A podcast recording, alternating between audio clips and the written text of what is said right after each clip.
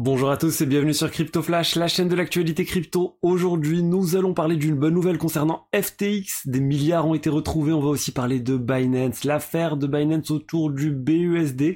Il s'est passé des choses pas très euh, nettes, on va dire, mais Binance a clarifié les choses. Ça nous vient d'un article de Bloomberg et je vous parle de tout ça dans un instant. On va aussi parler d'une prochaine ICO à venir. C'est lancé, ça va être lancé par une startup française de gaming. On va parler aussi de Solana et de plein d'autres sujets. Donc pour ceux qui connaissent pas la chaîne tous les jours, je fais une synthèse des meilleures actualités du jour sur les cryptos. N'hésitez pas à vous abonner et activer la cloche pour ne rater aucune vidéo.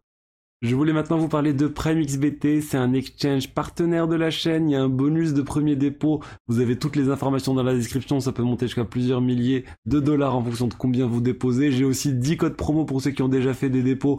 Euh, et contactez-moi rapidement par mail, par euh, Twitter ou autre et je vous donnerai les codes promo, il n'y en a pas pour tout le monde, c'est 50 dollars de bonus de trading en plus.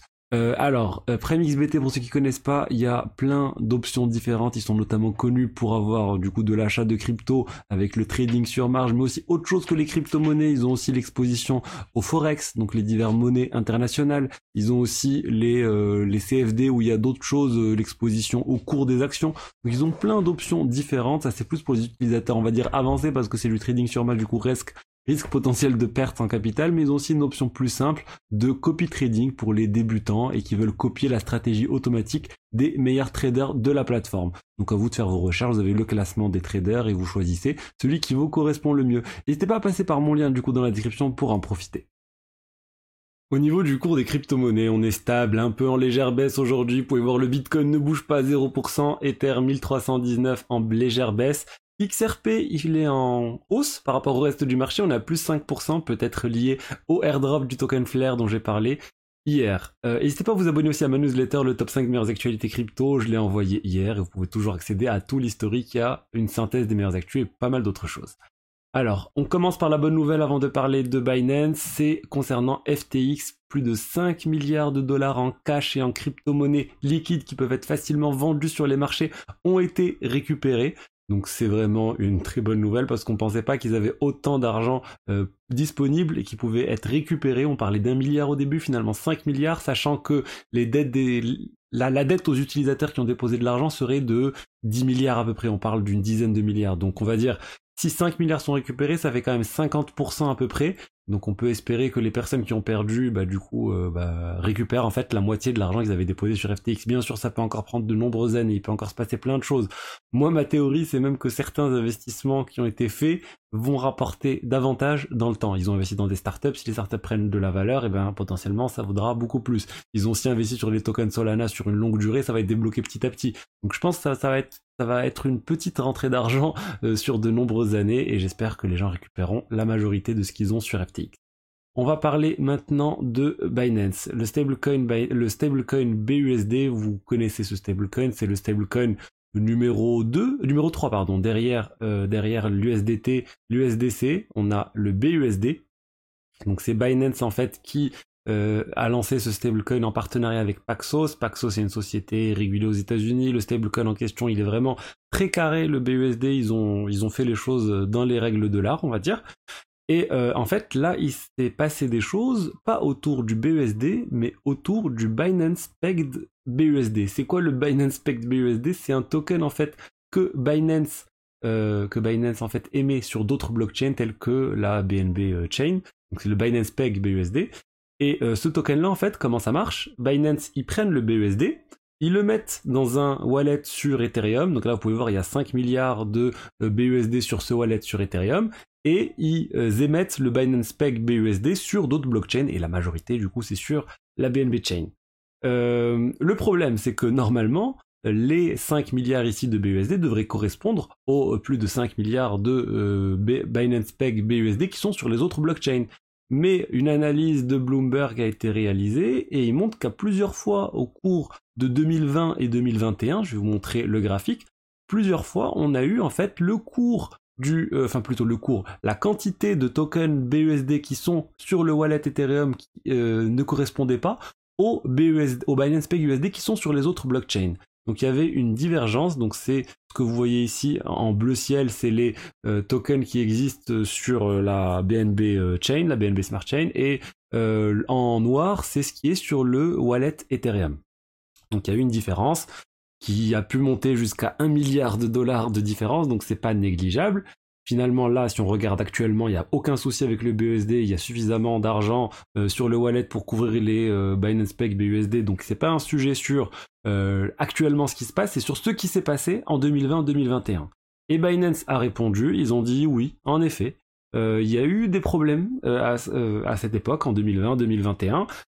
en fait, le processus de remplir le wallet Ethereum n'était pas fait régulièrement. Le wallet Ethereum, du coup, qui est censé contenir tout le collatéral, on va dire, ou tous les tokens qui sont ensuite émis sur la Binance Smart Chain. Ils ont dit ça, ça n'a pas été fait régulièrement. Depuis, on a corrigé les choses et on le fait beaucoup plus régulièrement. C'est quelque chose d'assez complexe. Il y a plusieurs équipes différentes qui sont mobilisées. Moi, je pense qu'effectivement, il y a eu un souci. Enfin, de toute façon, ils peuvent pas, ils peuvent pas nier vu qu'on constate sur la blockchain que ça correspond pas, ça correspond pas aux procédures qu'ils avaient eux-mêmes listées. Donc, euh, à chacun de se faire son opinion sur le sujet. En tout cas, euh, moi, je pense, enfin, je pense, on constate qu'il y a plus de problèmes actuellement et Binance s'est expliqué sur sur ce sujet. Alors, euh, mais je pense que c'est important de bien distinguer, de profiter de cette affaire pour bien distinguer les deux stablecoins. Distinguer le BUSD qui est sur Ethereum, qui lui est euh, émis par Paxos, donc c'est une société limitière. Il y, a, un partenariat commercial avec Binance, mais c'est une société tiers américaine. Il n'y a pas de, il a sujet à ce niveau-là sur l'aspect réglementation, plutôt sur l'aspect euh, transparence, on va dire, sur ce token-là. Sur le token Binance Pay BUSD, il faut juste savoir que en fait vous faites confiance à Binance pour mettre suffisamment d'argent sur le wallet en question Ethereum que j'ai listé. Après, ça peut être facilement contrôlé. Maintenant, tout le monde aura les yeux rivés sur ce wallet pour bien vérifier le moindre écart entre le Binance Peg euh, euh, BUSD et le BUSD. Et je pense que ça devrait, ça devrait se calmer bientôt avec le changement de procédure de Binance. Euh, on va parler maintenant de Voodoo. Est-ce que vous connaissez Voodoo? C'est un développeur de jeux vidéo sur mobile, de vraiment pure casual gaming. Vous avez sûrement dû jouer un de leurs jeux. Vous voyez ici un certain nombre de jeux, ils en ont fait plein. C'est des jeux vraiment très addictifs avec des parties très courtes. Euh, c'est une startup française, ils sont valorisés, je sais pas. Je pense, je pense que c'est une licorne, donc à plus d'un milliard d'euros. Et euh, en fait, ils viennent d'annoncer, ils viennent d'annoncer qu'ils vont faire une ICO, ils vont lancer leur propre crypto-monnaie. Pour l'instant, ça s'appelle le Voodoo Coin, ça nous vient de The Big Whale, euh, l'information. Et, euh, ben, ben c'est quelque chose de majeur parce que ça fait longtemps qu'on n'a pas vu une aussi grande société, une société même qui n'est pas vraiment dans, dans la crypto, lancer une ICO et surtout une société qui a autant d'utilisateurs lancer une ICO. Euh, c'est quelque chose qui va peut-être, euh, je sais pas, relancer la vague des ICO. Je pense pas aller jusque là, mais je pense que ça peut connaître un franc succès. Il y a un cadre légal en France pour lancer des ICO. Ils vont sûrement respecter ça. Donc c'est avec euh, la loi Pacte. Donc on va voir ce que ça va donner. Après, je suis pas en train de vous encourager à investir sur ces ICO, sur cette ICO. Moi, je, enfin, c'est pas le sujet pour l'instant. De toute façon, on n'a même pas de date. Ça serait pour le troisième trimestre de l'année 2023, mais il n'y a pas de, il n'y a pas de date précise pour l'instant. Je voulais maintenant vous parler de Solana et de, du token, là, le bon que je vous en ai beaucoup parlé, ce même coin. Euh, ben, le bon qu'ils ont lancé aussi euh, des NFT. Ils ont lancé des NFT avec l'argent récolté par les NFT qui était brûlé, qui était détruit. Ils ont lancer 15 000 NFT. Les NFT, ils ont plutôt bien marché, on va dire. Ça, ça valait 25 dollars et là, ça vaut 280 dollars. Donc, il y a eu vraiment une augmentation du, du prix de ces NFT qui n'ont pas de réelle utilité à part l'aspect, on va dire, euh, euh, artistique de ces NFT. Mais ce qui fait débat, c'est que ces NFT, ils sont, euh, ils sont restreints au niveau de leur usage. C'est-à-dire, vous pouvez pas les vendre et les transmettre sur n'importe quelle place de marché, sur n'importe quelle wallet. tout ça pour éviter en fait de contourner les royalties. Donc ils ont implémenté un système pour se protéger, le Open Creator Protocol, pour forcer les royalties à être payées aux développeurs, et ça limite en fait l'utilisation même du NFT, et les gens sont en train de critiquer ça, même les développeurs du bon critiquent ce mécanisme. Euh, au niveau du cours du bon, on peut voir que c'est toujours assez stable, ça avait pas mal augmenté, on avait atteint 200 millions de market cap, finalement on se stabilise autour de 60 millions depuis un certain temps. Euh, autre information au niveau de DCG, j'en ai parlé largement hier, allez regarder la vidéo si vous connaissez pas l'affaire de DCG des frères Winklevoss. Barry Silber est en train de se défendre de DCG des accusations qui ont été euh, qui ont été émises par les frères Winklevoss euh, en disant voilà on n'a pas on n'a pas mélangé les fonds, tout a été fait proprement dans voilà dans les règles de l'art, il n'y a pas de sujet à ce niveau-là. Et on a une information comme quoi Bitvavo qui est un exchange comme Gemini qui avait confié l'argent à DCG, eh ben ils auraient eu une proposition de DCG de rembourser 70% des fonds dans une, euh, dans une fenêtre temporelle raisonnable. On n'a pas l'information. Et malgré ça, ils ont refusé. Donc ça vous montre en fait l'état des négociations. On est en pure négociation actuellement entre DCG et les, euh, créanciers de DCG pour arriver à quelque chose d'acceptable. On va dire tout Gemini, euh, euh, etc. veulent ou veulent récupérer la totalité de leurs fonds, pas 70%. Mais le risque c'est aussi de ne pas trouver un accord et que ça se termine en, en faillite ou autre. Et là ça pourrait prendre des années. Donc là c'est vraiment le jeu de qui va sortir le chéquier pour éviter la faillite. Est-ce que c'est les exchanges ou est-ce que c'est euh, Genesis, du coup la filiale de DCG ou même DCG en parlant d'exchange aussi, on a crypto.com qui vient d'enlever l'USDT, le stablecoin USDT pour les utilisateurs canadiens. Pour respecter la régulation là-bas, etc. Ils ont laissé que l'USDC. Donc ça aussi c'est intéressant, c'est le stablecoin numéro 1 qui est enlevé d'un exchange. C'est aussi quelque chose qu'on pourrait potentiellement voir sur le niveau des exchanges européens avec le projet de loi MICA, potentiellement la disparition de certains stablecoins.